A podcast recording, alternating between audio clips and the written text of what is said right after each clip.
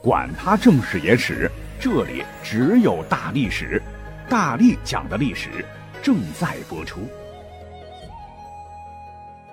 在节目当中，我一再说哈，历史其实比小说、比电视剧更精彩。很多朋友都不信，所以本期呢，我们就找了一些古代真实发生的狗血的故事，呃，肯定比国产剧里的狗血剧情更狗血哈。咱们话不多说，先讲一个宫斗的故事好了啊，因为宫斗剧最近比较火嘛哈。可是这个故事当中论狠毒，跟昭信比起来，历史上的吕后、武则天那都弱爆了。那么话说当年。在汉朝呢，有一位英明神武的皇帝叫汉景帝啊，有一个曾孙叫做刘去。武帝时被封为了广川王。这哥们儿历史上那是奇葩，特别喜欢盗墓，封国内的古墓无一例外全都被他挖掘过。但多行不义必自毙。一次据说他在盗掘春秋晋国大将栾书的墓时，哎，遭报应了。怎么回事呢？挖进墓穴。只见栾书墓的棺椁和器物全都朽烂了，可墓穴当中竟然有一只白色的狐狸，看见有人吓跑了，随从就追着他去刺他，没能抓到，只是把他的左脚刺伤了。当天晚上，哎，他就梦见一个男子，鬓发眉毛都是白的，进来对他说：“何故伤吾脚？”并倚杖叩王左脚。广川王刘去睡醒以后，哎呦，竟发现自个儿的左脚肿了起来，而且生个疮，到死都没好。这哥们儿呢，不光喜欢刨人家祖坟，还特别好色哈，是妻妾众多。其中有两位啊，一位叫王帝瑜，一位叫王昭平，他特别宠幸，没事呢就大嘴巴给俩人承诺，只要你们伺候好本王，日后让你们当王后。两人兴高采烈当真了。谁知一回刘去生了重病啊，有个不起眼的姬妾唤作昭信，瞅准机会精心伺候、端屎端尿，服侍的很周到。刘去痊愈后，昭信就得了宠，哎，这让王帝瑜、王昭平非常的恼怒，就想加害昭信。有一天，刘去偶然间，他发现王帝瑜的衣袖里啊，竟然藏着一把锋利的刀，这还得了啊？你到底想杀谁呀？一顿家法伺候，王帝瑜挨不过，就供出了和王昭平想谋害昭信的阴谋。刘去大怒，根本不顾夫妻之情，下令将二人处死。可这边受害人昭信他很不解气呀，把二人的尸体挖出来烧为灰烬，又鼓动刘据将二王的三个贴身婢女绞杀。那好了，竞争对手没有了，昭信很快就被立了王后，开始了其残暴的一生。据正史《汉书》记载，刘去这厮呢本性难改，后来跟一个叫陶望清的姬妾打得火热，昭信这醋坛子就打翻了，拼命的吹枕边风啊，说陶望清和别人有奸情啊。久了，刘去气不打一处来，真信了，和昭信一起带人剥去陶望清的衣服，当众殴打，还用烧红的烙铁灼烧他，啊，种种酷刑吧。陶望清受刑不过，投井自尽。昭信够狠，就这样死了，太便宜他了。让人把尸体捞出，割其鼻唇，断其舌，放到大锅里面，加上辟邪的桃灰和毒药烹煮，这样残暴，他还觉得不行啊，又把其妹杀死。那两个孩子的母亲知晓以后呢，多次哭嚎寻死。昭信命奴仆也将其杀死，一家母子三人就这样惨死在昭信手中。后。刘去的死性不改，跟一个叫荣爱的姬妾一起饮酒，昭信又故技重施，诬陷啊荣爱和别人私通，这荣爱吓得够呛啊，投井自杀，但悲催的是没死成啊，被捞上来，然后严刑拷打，屈打成招。荣爱胡说啊，说和某医生有私情，刘去越发恼怒啊，把荣爱绑在柱子上。用烧红的尖刀弄瞎其双目，融化的铅灌入其口中，尸体喂狗。之后，昭信屡次使用通奸这招来处置刘去宠爱的姬妾，屡试不爽，把一个好好的王府搞成了人间地狱。所谓是善恶到头终有报，刘去和昭信的恶行最终被揭发，震惊朝野。涉案人员地位之高，情节之残忍，令大汉蒙羞。为了维护皇家颜面，在本始三年（公元前七十一年），汉宣帝最终剥夺了刘去的王位，让其与家人迁徙别处。享尽了荣华富贵的刘去，哪里能接受这样的现实，中途自尽。而他的王后昭信那就悲催了，直接被砍头弃市，结束了恶毒的一生。哎，如此毒妇真是世所罕见。那不做狗血的宫斗剧的女主，简直太可惜了啊！哎呦，这个故事实在有点太暗黑了哈。没关系哈，我们下边准备的这个故事可以稍微调节一下哈，比较有趣。那么话说呢，当时间来到了魏晋南北朝的时期，各位知道吗？当时社会动荡，礼乐崩坏，也涌现出了一大批的奇葩荒唐的帝王，其中。南宋的孝武帝唤作刘俊，那真是荒唐怪诞、狗血第一。当年他有一个尹淑仪，那三千佳丽他独宠其一人呢。啊，只是可惜这个尹淑仪国色天香，可命不好。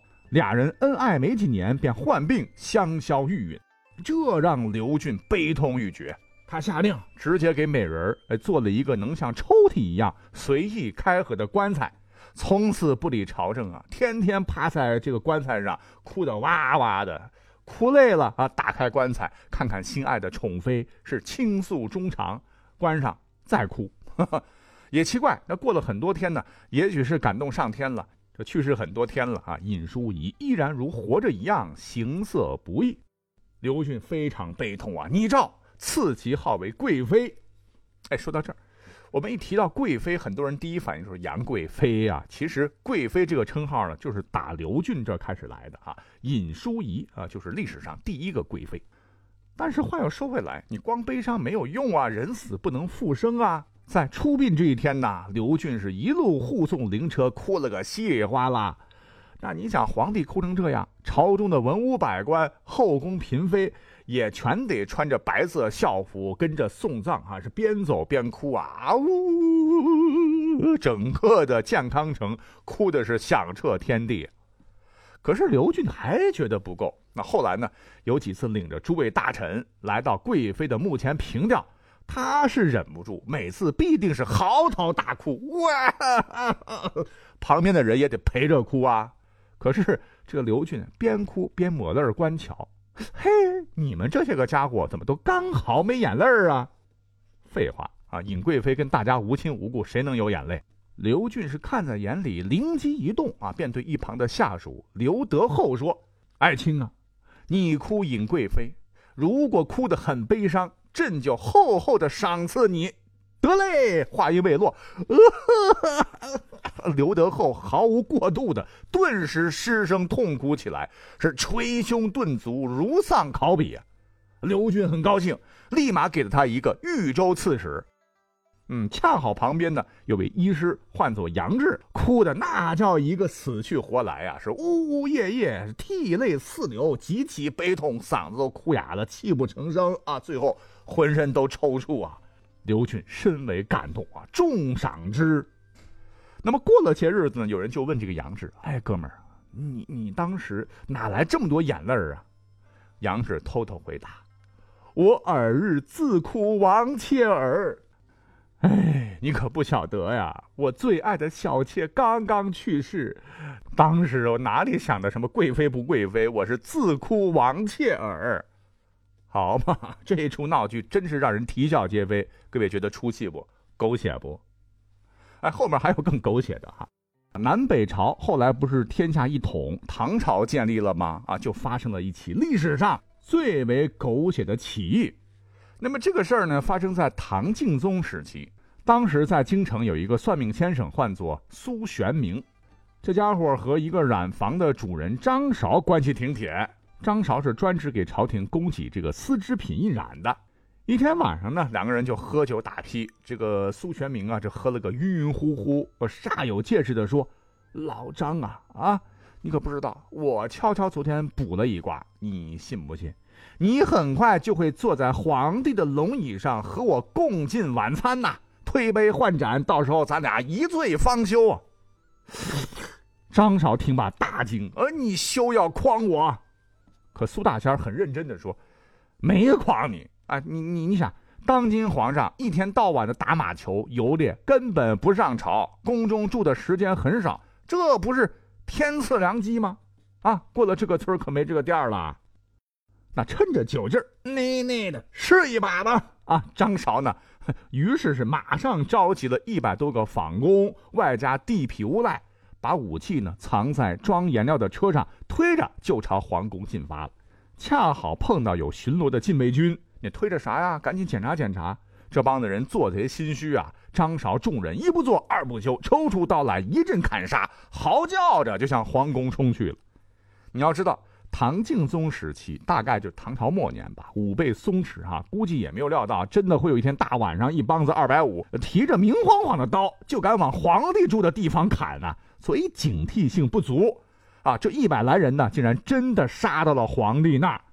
唐敬宗李湛当时正在和宫里的太监打球呢，啊，就眼睁睁的看着暴民冲了进来，啊，吱哇乱叫着吓个半死啊，被太监背到了神策军大营里躲了起来。因为太轻松了，万没想到，哎，这一冲，张韶还真的冲进了皇帝的金銮宝殿。于是他乐呵呵的坐上了龙椅，赶忙把苏玄明也请来。两个人呢，还真有模有样的吃了起来。这边吃边喝吧，哈，张韶呢就用崇拜的眼光就问呐：“老苏啊，你这个卦真灵啊，那咱们下一步怎么办呢？”苏大仙说：“下一步，哎，没有下一步了。”啊，张韶大惊道：“难道你就是让我陪你在这吃顿饭，就就谋反了？” 老弟啊，我当时就是想鼓励你干番大事没想到你真这么干了。随后啊，二百虎、张韶、苏全明以及一干人等啊，就被赶来的正规军活活砍死了。这绝对应该是历史上最奇葩的起义了吧？啊，好，最后我们加餐再来讲一个特别狗血的，各位知道吗？咱们现在一提到古代的女皇帝，立马会想到武则天。其实你不知道哈，在北宋的时候。在我国北边的西辽，也曾经出现过一位女皇帝，她就是西辽的第四任皇帝，西辽德宗耶律大石之女，西辽仁宗耶律一烈之妹，叫耶律朴素完。她在位期间呢，基本贯彻执行了耶律大石制定的国策，对外派兵，对内生聚。到耶律朴素完统治时期呢，国力已经相当雄厚了。正是得益于他打下的基础啊，后来西辽达到了鼎盛时期。可是有句话叫“权力使人腐败”啊，那有了钱有了权，历史上很多帝王都会乱搞男女关系。你像这个武则天，哎，人家不就有了自个儿的三宫六院吗？养了一大批的面首啊。虽然说耶律朴素完没有武则天那么多的小白脸但是呢，这心里边哈也有自己的小九九了，哈，是越来越看自个儿的老公叫萧夺鲁布不顺眼，渐渐的爱上了其他人。而这个人不是别人，苟且的正是萧夺鲁布的弟弟，也就是他的小叔子萧普古之沙里。啊，为了能和小叔子长相厮守，耶律朴素完先把啊萧夺鲁布贬为了东平王，后罗织罪名将其杀害。可天下他没有不透风的墙哈。萧夺鲁布的父亲萧沃里拉乃，都这么难念是怎么回事？乃是西辽元老啊。官拜六院司大王，权倾朝野，手握重兵啊！他哪里肯善罢甘休？为了替儿子报仇，于一一七八年突然发动宫廷政变，射杀了耶律朴素完和逆子萧普古之沙里啊！于是乎，这场狗血的剧情也成为了历史上代价最大的婚外情，不仅丢了江山，还丢了性命啊！可惜，可惜呀！感谢收听本期节目，下期再会，拜拜。